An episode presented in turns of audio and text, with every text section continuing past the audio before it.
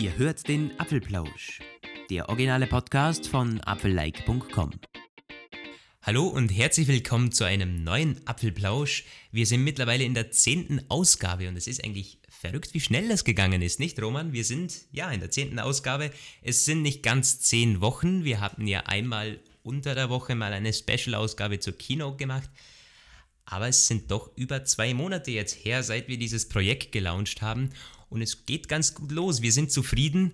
Und in diesem Zusammenhang natürlich nochmal ganz kurz die Erwähnung, wir sind um jegliches Feedback froh. Wir haben auf iTunes mittlerweile zwei Kommentare immerhin und ähm, die sind aber ganz positiv soweit, fünf Sterne.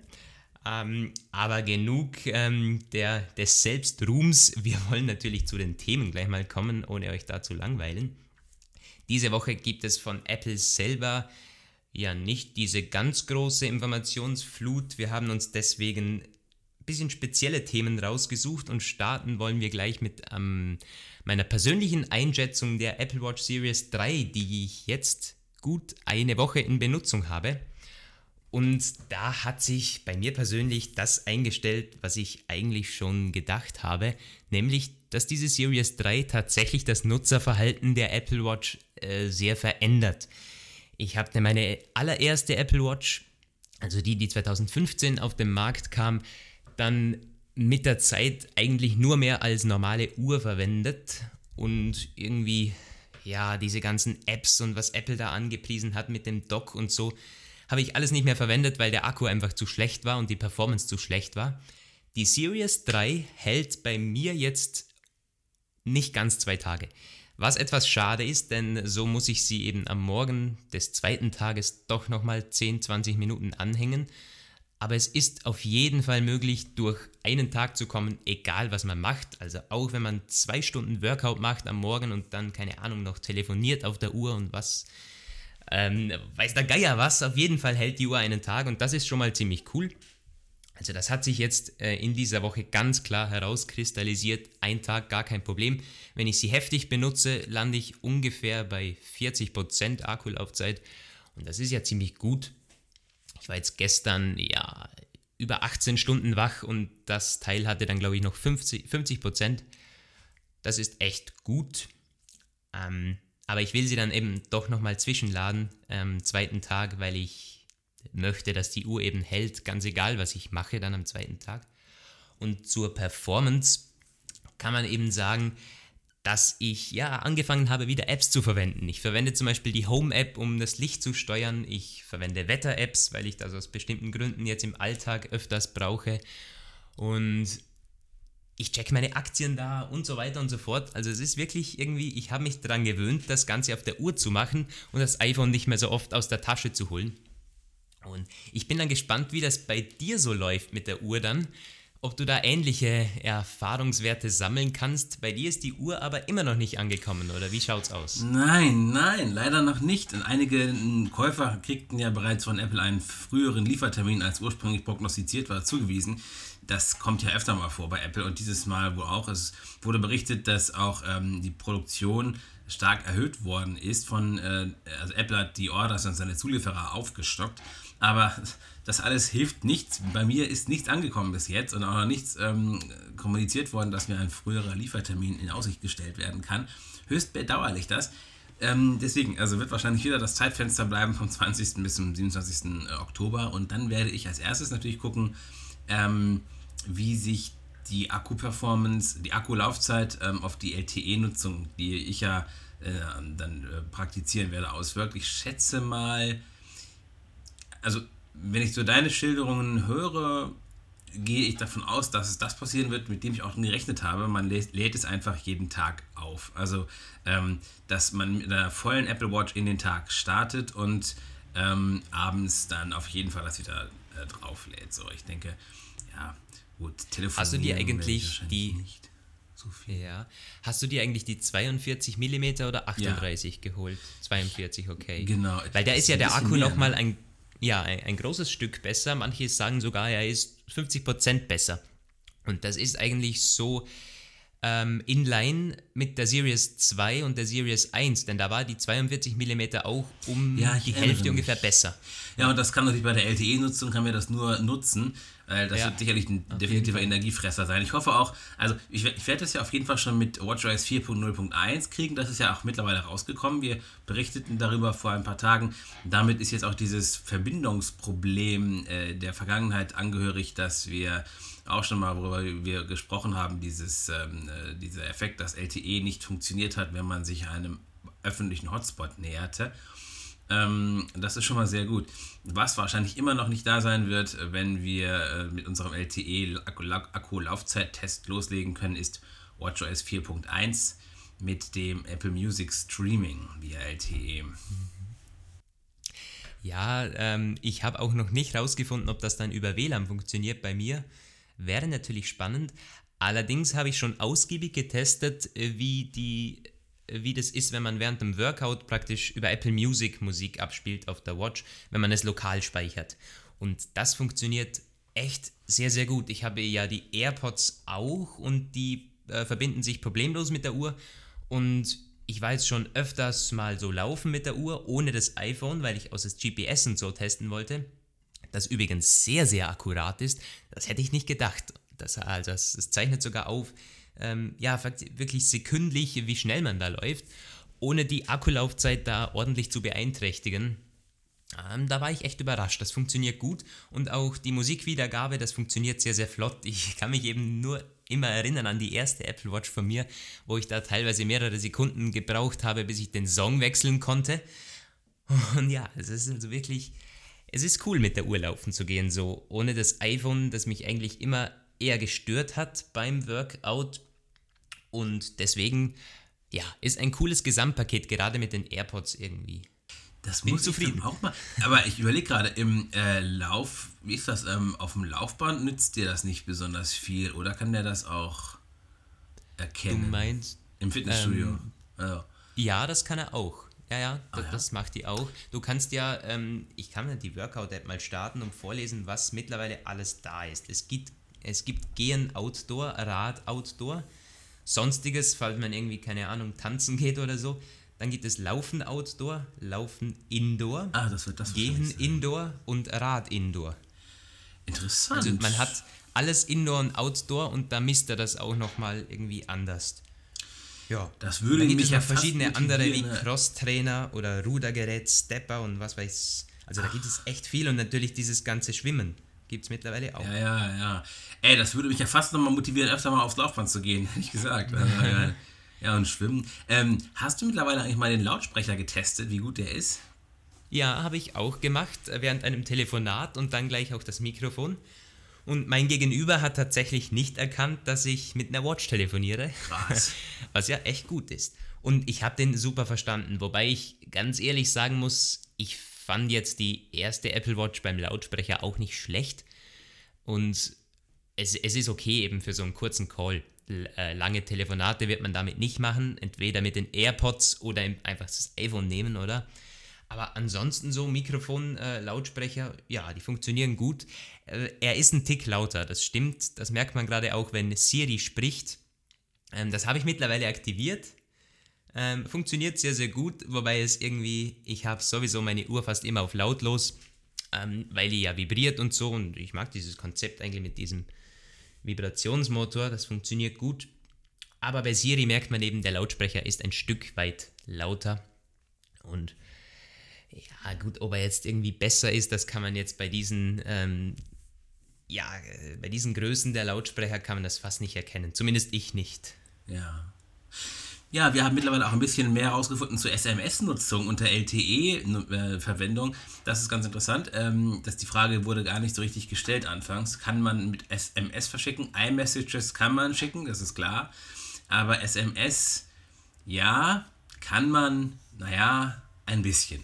Also ähm, SMS funktionieren ähm, auch, aber es muss dafür ein iPhone irgendwo mit dem Internet verbunden sein. Also es muss quasi ähm, mit der, das, das iPhone, das mit der Apple ID verknüpft sein muss, ähm, muss online sein. Es kann auch zu Hause sein, aber der springende Punkt ist, die SMS werden halt über dieses iPhone geroutet, im Grunde einfach über die Netzverbindung von, von der Apple Watch.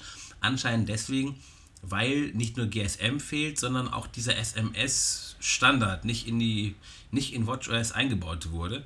Und deswegen ähm, schiebt er das an die an das iPhone. Ich kann das nicht so ganz verstehen, warum das so ist, weil ähm, das ist schade, ja. Aus meiner Sicht hätte ich es, ich hätte, ich kann, ich kann nicht so ganz glauben, dass es so wahnsinnig schwer ist, den SMS-Standard zu implementieren. Der ist ja eigentlich recht einfach gehalten.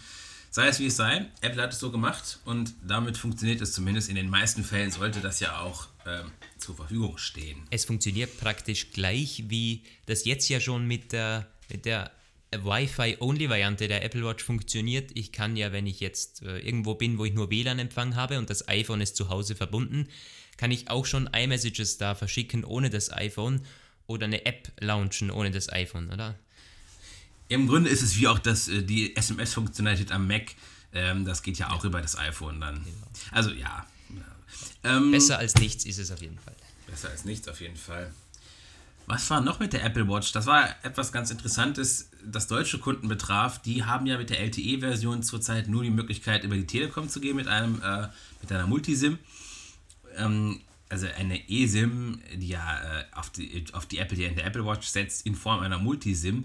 Und auf einmal klappte das nicht mehr für Neukunden. Die Aktivierungen waren nicht mehr möglich, weil der Telekom die Multisims ausgegangen waren tatsächlich.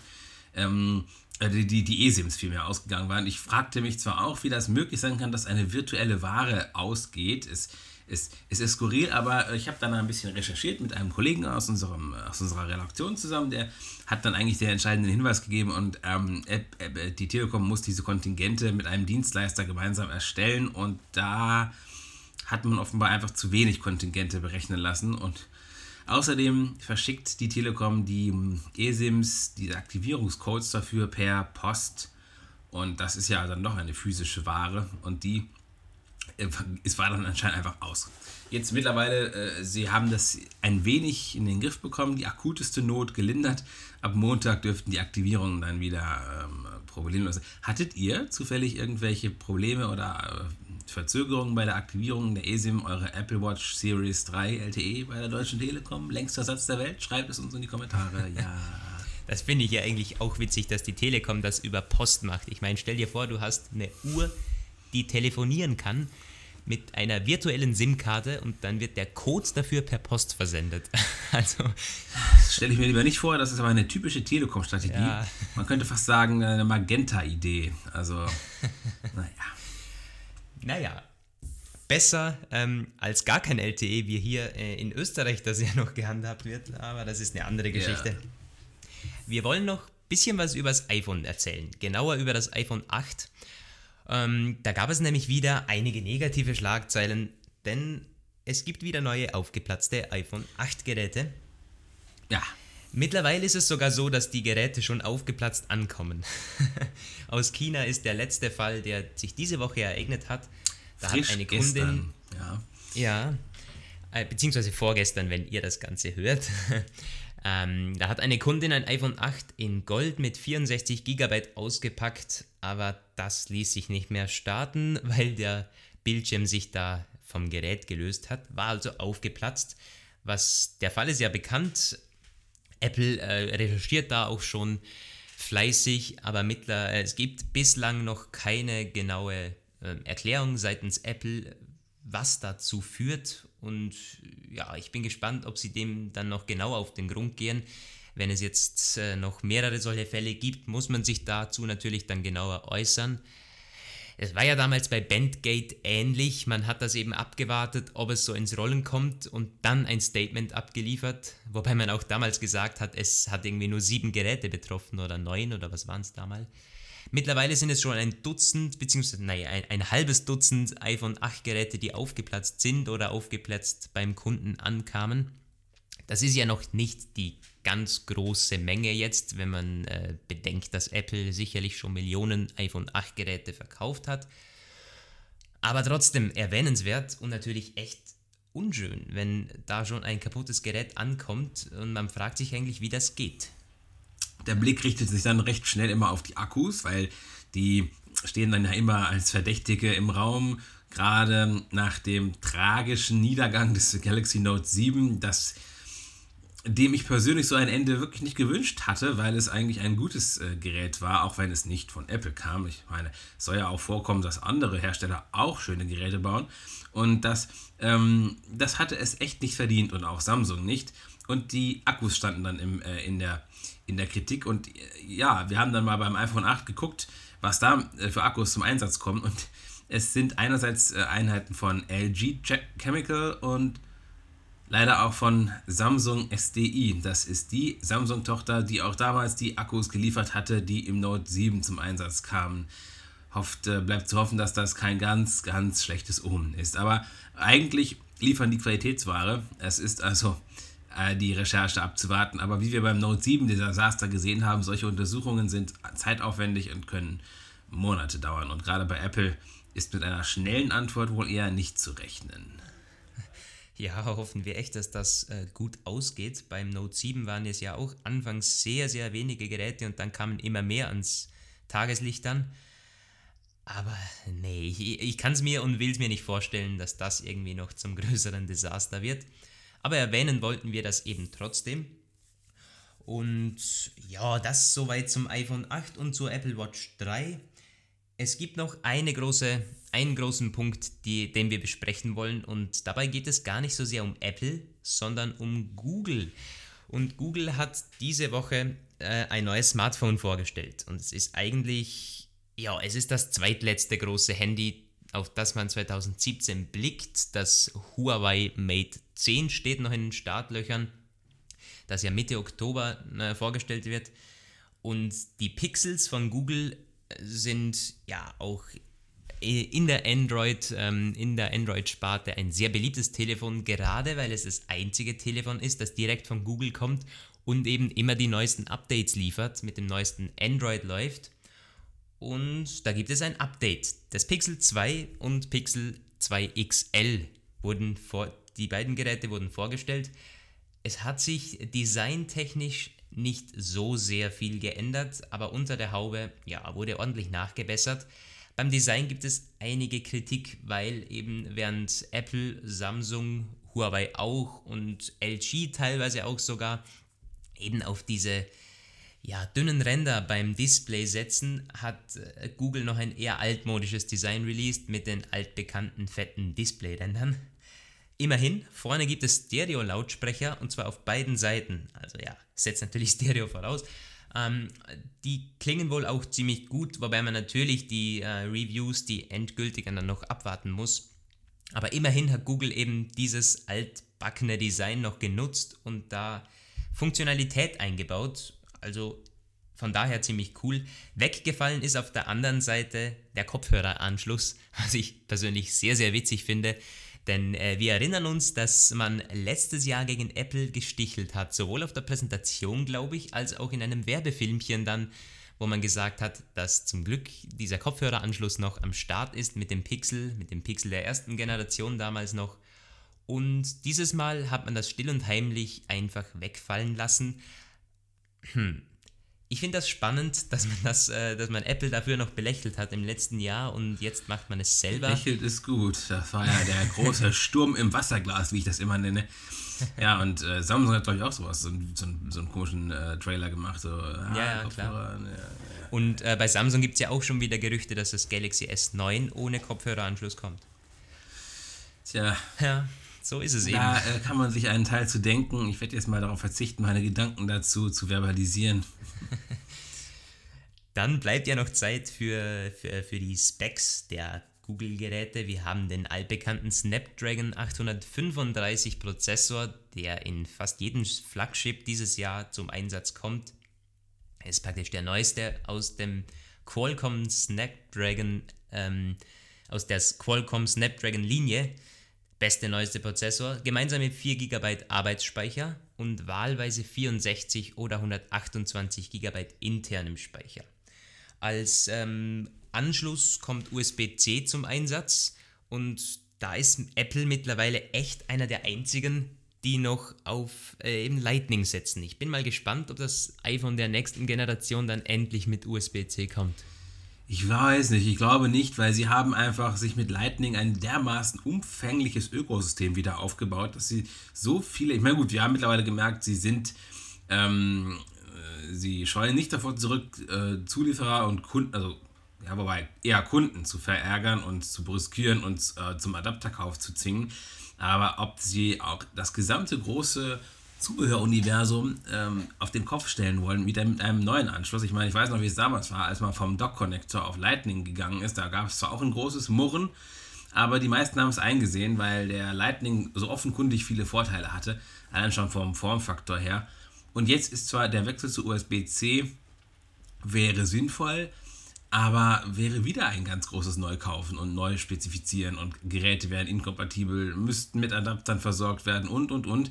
Ich glaube, es wird wahrscheinlich eher so sein, dass man eine Art äh, irgendwie versuchen können wird, müssen, USB-C und Lightning zusammenzubringen. Das ist natürlich offenkundig schwierig, wegen der äh, auch schon verschiedenen Hardware-Auslegung, aber es, also wie ist das jetzt eigentlich zurzeit? Ähm, also lange hat ja Lightning auf USB 2.0 aufgesetzt, so von dem Übertragungspotenzialvolumen her. Und jetzt ist es doch zumindest bei einigen iPad-Modellen schon USB 3.0 und zumindest so ein bisschen rudimentär USB-C ready mit, mit einem Adapter, oder nicht? Ja, stimmt, ready schon, aber die ja, Hardware gut. ist eben, also dieser, dieser USB-C-Anschluss ähm, ist ja viel größer, ja. Und ich glaube auch, dass die Übertragungsgeschwindigkeit an sich noch nicht gleich ist. Also, naja, aber generell, wenn du irgendwie USB-C unbedingt möchtest, dann wirst du dir ein neues MacBook holen, denke ich mal. Und auch wenn du viel mit USB-C arbeitest, ist ein iPad also für mich immer noch nicht die richtige Wahl. Ich weiß, dass es andere gibt, die kommen damit zurecht. Aber ich verstehe das nicht so ganz und dann hat man eben immer wieder diese Adapter und das ist ja auch nicht wirklich letztendlich nicht die Lösung. Und du meinst wirklich, dass man USB-C und Lightning ein bisschen zusammenlegen könnte, oder wie? Ich wüsste jetzt zwar nicht so genau, wie das aussehen könnte, aber ich stelle mir vor, wenn ich Apple wäre, würde ich versuchen, das irgendeinen Kompromiss zu finden, dass das dass die Zulieferer, äh, die, die, die Zubehörindustrie nicht ähm, äh, sich furchtbar aufregen muss und die Kunden vielleicht auch nicht. Das wäre cool, wobei ich das Apple ehrlich gesagt nicht zutraue, dass man diese Aufwände da betreibt nur um den, den Zulieferer da den Gefallen zu tun. Aber wer weiß. Apropos Adapter, weißt du, wie viel Google, also ist jetzt eine Quizfrage, weißt du, wie viel Google für den USB-C auf ähm, 3,5 mm Klinkenanschluss Adapter verlangt? Naja, also äh, ich habe es nicht im Kopf, ich habe es auch nicht nachgeschlagen. Ich könnte jetzt mal, also das ist eine gute Gelegenheit, mal über, allgemein über die Preise zu sprechen. Und ich werde jetzt mal versuchen, mich dem Ganzen äh, deduktiv zu nähern. Also. Ähm, Apple verlangt ja 9 Euro, äh, 9 Dollar für, um das Ganze einzuschätzen. ja, und ähm, wir haben, also, wenn man davon ausgeht, dass sich Google auch beim Zubehör in ähnlichen Kategorien bewegt wie beim Pixel Smartphones, bei den Pixel 2 Phones selber, würde ich mal vermuten, dass es sich dass es zwischen 10 und 15 Dollar liegt. ja, es sind tatsächlich 20 Dollar, die, die man da verlangt. Und da gibt es einen ordentlichen Shitstorm, wie ich finde auch zu Recht im Netz über diesen Adapter, weil man ja immer sagt, dass Apple so komplett überteuert ist bei den Adaptern. Und ich meine, 9 Dollar ist jetzt auch nicht wirklich der, das Schnäppchen für diesen Adapter, das will ich gar nicht sagen, aber 20 Dollar sind eben äh, über das Doppelte.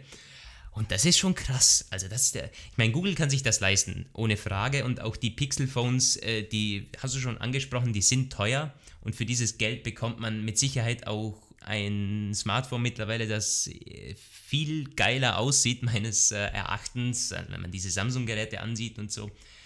Aber Google hat eben doch noch irgendwie eine Nutzerbasis, denen das wichtig ist, dass Android super darauf läuft, dass man Updates bekommt und da muss man eben diesen, äh, dies, äh, diese 20 Dollar für diesen Dongle, wie man ja so schön sagt, eben hinlegen. Das, das werden äh, ja, hauptsächlich Power-User und Entwickler sein, diese, diese, ja, diese User. Die, ja. Also man muss, wir, könnten an der Stelle eigentlich mal anfangen, eine Galerie aufzubauen von Top-Smartphones, die über 1000 Dollar kosten. weil ähm, es wird ja immer gesagt, dass Apple so extrem abgehoben ist. Ist es auch, natürlich hat es abgehoben, aber es hat vor ein paar Jahren schon alle anderen großen Branchenplayer mit in den Himmel gerissen. Und jetzt ähm, können wir mal gucken, also was fällt uns denn ein? Wir haben das Galaxy S8, das liegt ja auch schon über 1000, ne? Wenn ich mich mhm. erinnere. 900, Dann, also das, das Note 8 liegt bei 999 Dollar. Das okay, S8 hat, äh, das kostet mittlerweile nicht mehr 1000 Dollar. Es hat zwar knapp unter 1000 Dollar angefangen, aber der Preisverfall, wie wir wissen, bei den Samsung Smartphones hat eben auch da zugeschlagen. Also ein S8 bekommst du mittlerweile um 500, 600 Euro. ja, ich meine aber schon die Neupreise, also jetzt die, die ja. Listenpreise quasi. Ähm, aber auch, auch da wurde, glaube ich, nicht bei 1000 Dollar angefangen. Das war schon ja unter, ich glaube, ja, 900 Dollar oder so. Ja, das Note 8, das habe ich gesehen, das war genau, ganz knapp dran. Gab es das, die 999 Dollar, ist das die maximale Variante, also äh, mit maximalem Speicher? Oder? Beim Note meinst du? Ja. Ähm, ich glaube, das Note gibt es sowieso nur in einer Konfiguration, wenn ich, wenn ich mich da richtig erinnere. Du hast ja diesen SD-Karten-Slot dann für mehr Speicher. Ähm, aber ja, es, es ist, glaube ich, schon, wenn, dann ist es der, der Startpreis. Ich meine, äh, die werden nicht den, den höheren Preis da überall verkünden.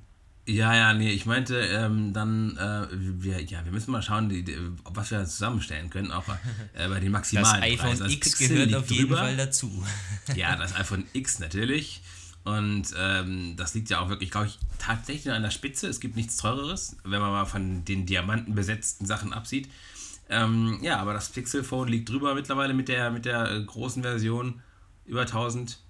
Ja. Und es, ähm, meine Vermutung oder meine These, die ich jetzt aufstelle, ist, dass wir bis, bis nach der nächsten Runde der neuen Flaggschiffe des nächsten Jahres mindestens die Hälfte der großen Player mit 1000 plus Preisen sehen werden. Inspired das, by Apple. ja, Apple hat wirklich da den, den gesamten Markt nach oben gerissen, eben weil man draufgekommen ist, dass den Leuten das tatsächlich nicht zu viel ist. Äh, es ist zu viel, aber man, man kauft es ja trotzdem. Und das Smartphone ist eben mittlerweile schon zu einem solch ähm, wichtigen Teil äh, des Alltags geworden, dass man da eben gut und gerne mal 1000 Euro hinlegt.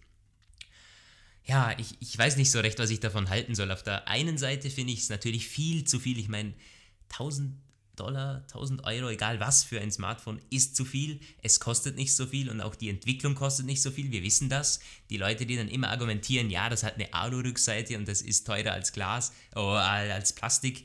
Ja, äh, das ist ja vollkommen egal. Äh, die, diese, diese Geräte kosten 200, 300 Euro beim, in der Produktion und dann wird eben ein bisschen entwickelt. Aber das ist nicht 1000 Euro wert. Ähm, aber den Leuten ist es das wert und es gibt diesen berühmten Spruch, dass Preis ähm, nicht definiert wird durch wie viel etwas kostet, sondern wie viel es den Leuten wert ist. Und Natürlich. das ist momentan bei den Smartphones ja, ähm, zeichnet sich da einfach ab. Ja. Ähm, wir werden das auf jeden Fall immer wieder mal ansprechen, wenn uns neue, super teure, super Smartphones begegnen um das mit dem Note, äh, mit dem Pixel 2 mal ähm, kurz noch auf den Punkt zu bringen. Lukas, was ist denn deine, deine, äh, dein Resümee nach der Keynote? Zwei Tops, zwei Flops? Hm, also äh, mich spricht das Design nicht an, gerade wenn man eben sieht, was Samsung und Apple da mittlerweile aus dem Hut zaubern kann. Man äh, dünne Smartphone-Ränder, beziehungsweise Xiaomi hat ja gezeigt, dass auch Handys mit wirklich fast keinen Display-Rändern mehr möglich sind heutzutage. Und dann finde ich es eben schade, dass Google so eine große Firma mit so einem teuren Smartphone dann auch wieder auf dieses alte, altmodische Design setzt. Ich meine, es ist auf keinen Fall hässlich, aber auch die Rückseite finde ich nicht so schön. Wir haben da Alu und dann irgendwie das obere Drittel aus Glas. Ich finde das nicht so stimmig. Auf der anderen Seite sagen die Leute auch, wenn man das in der Hand hat, es ist immer ein anderes Gefühl, das stimmt wohl. Aber trotzdem, ich finde das iPhone X einfach um Welten besser. Und es kostet, klar, iPhone X nochmal ein bisschen mehr, aber ich finde es schade, dass es so aussieht. Also das Hardware technisch, beziehungsweise die sichtbare Hardware gefällt mir nicht so gut. Software, ich bin ja kein Android-Nutzer. Ich finde Android zwar in den letzten, in den neueren Versionen es wird immer besser, es wird immer weniger verpackt, was man so hört. iOS ja leider immer mehr verpackt von dem her, aber ich finde das. Wahrnehmung, ja.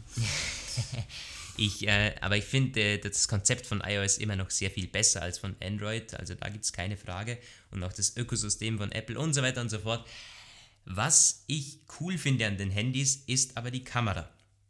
Das hat äh, mehrere Gründe und zum einen hatten die Pixel Phones, also das Pixel Phone letztes Jahr hatte eine überragende Kamera. Das hat, haben viele Reviews auch so gesehen und auch viele Experten und Kamera-Rankings und was weiß.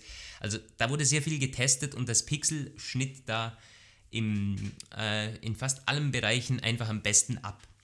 Es hat vor allem einen wirklich krassen Dynamikumfang, heißt äh, die Belichtungen von verschiedenen, äh, von verschiedenen Bereichen im Bild sind eben äh, gleich gut. Man hat äh, Spiegelungen und so, die sichtbar sind. Ich meine, ich bin kein Kameraexperte, aber der Dynamikumfang sagt irgendwie einfach, dass praktisch äh, viel vom Bild sichtbar ist und nicht ähm, irgendwie Schatten oder Teile des Bilds wahnsinnig überbelichtet sind oder unterbelichtet sind.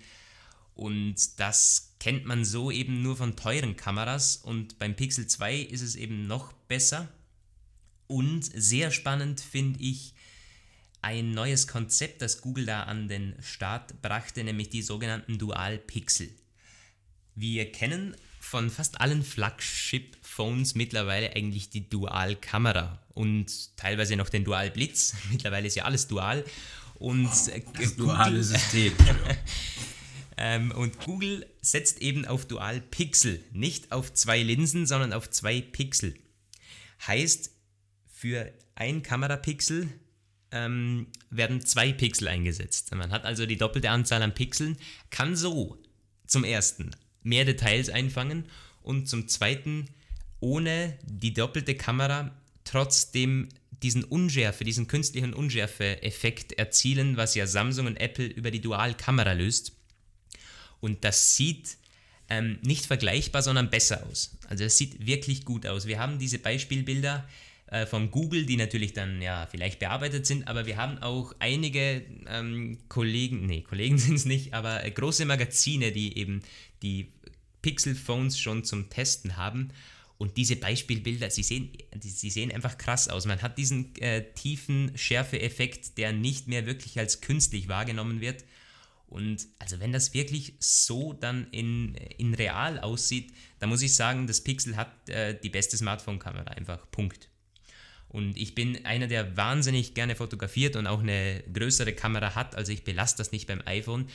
Aber wenn das in diese Richtung geht, äh, dann bin ich hin und weg, dann ähm, bin ich auch bereit, über 1000 Euro für zukünftige Smartphones auszugeben, wenn sie wirklich dann mit einer Kameraqualität ähm, ja, von diesen Bereichen aufwarten können. also das war jetzt mein langes Feedback, mein, ähm, mein langes Fazit. Äh, ich würde mir das Pixel nicht kaufen, aber es hat durchaus, gerade die Kamera zum Beispiel und auch Android, das eben super läuft, es hat große Vorteile und ich glaube auch, dass es wieder einige Käufer finden wird. Ja, also wenn das äh, die Kamera sich wirklich auch im weiteren äh, Verlauf als so überlegen herausstellen wird, wie sie jetzt zu sein scheint in einem Test, äh, eins dieser relativ bekannten Rankings hatte ähm, zuletzt den Pixel 2 98 von 100 möglichen Punkten äh, zuerkannt.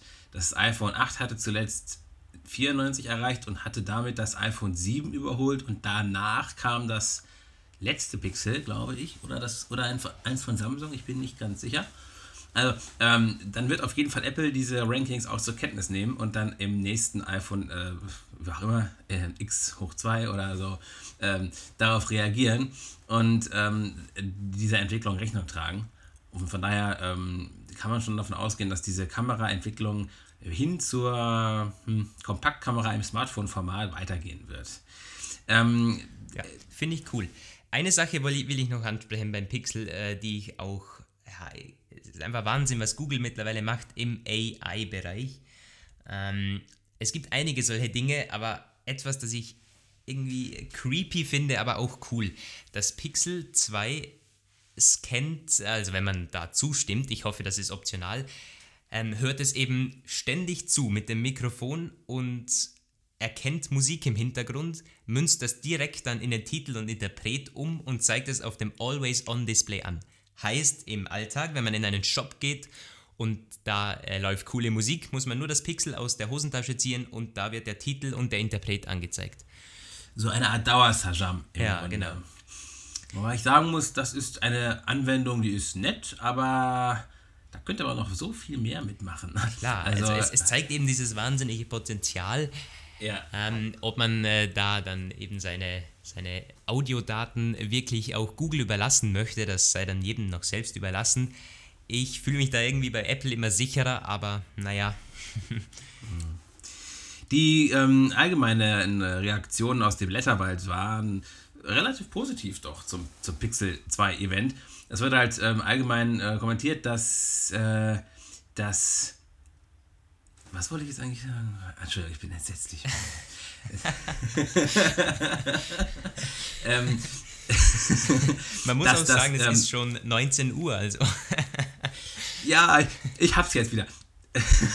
dass das Plattformerlebnis ähnlich äh, durchdacht und gelungen ist wie bei Apple halt auch oder bei Amazon eben.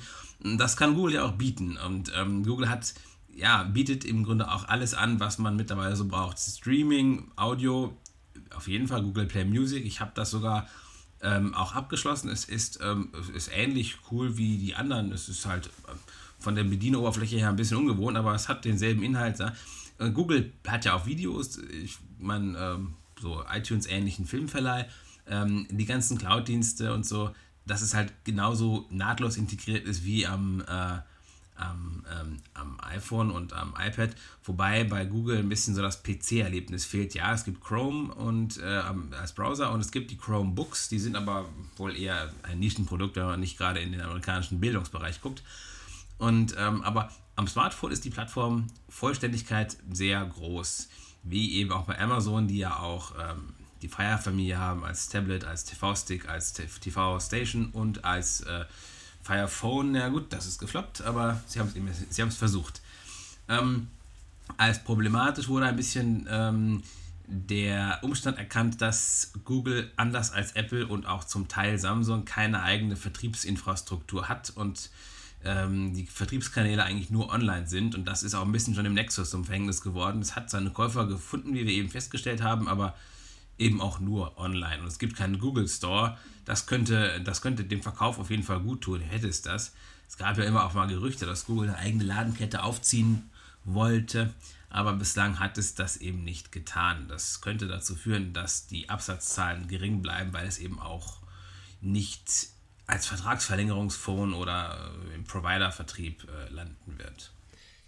Ja, ich glaube, die, die, die, letzten, äh, die letztjährigen Pixel, also die erste Generation, verkaufte sich, glaube ich, unter 10 Millionen Mal, also im einstelligen Bereich, wenn ich äh, mich da richtig erinnere. Ist natürlich viel, gar keine Frage, aber äh, nicht zu vergleichen mit irgendwelchen Absatzzahlen von Samsung, Apple oder Huawei. Und deswegen, Google bleibt da eher so, ja, in diesem Bereich zumindest eine Nischenmarke. Ähm, ganz im Gegensatz zum äh, Suchmaschinenbusiness. Und ja, aber damit, äh, damit wollen wir das Ganze eigentlich auch etwas abschließen. Es ist schon wieder länger geworden, als wir dachten. Ich habe gerade auf die Uhr gesehen, äh, 38 Minuten. Ja, also auf, wir schaffen es unter einer Dreiviertelstunde zu bleiben. Wir schließen jetzt, jetzt ab mit einer Beobachtung. Da könnt ihr euch noch dran beteiligen.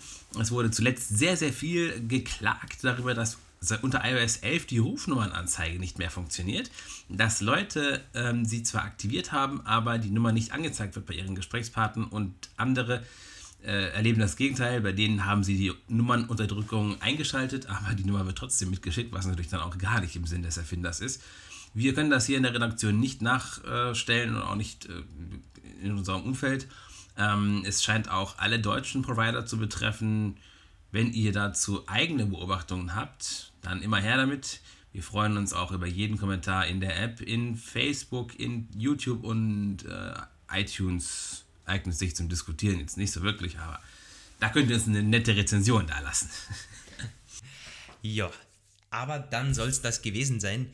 Wir hoffen natürlich wie immer, dass ihr beim nächsten Mal wieder mit dabei seid, äh, beim 11. Apfelplausch dann.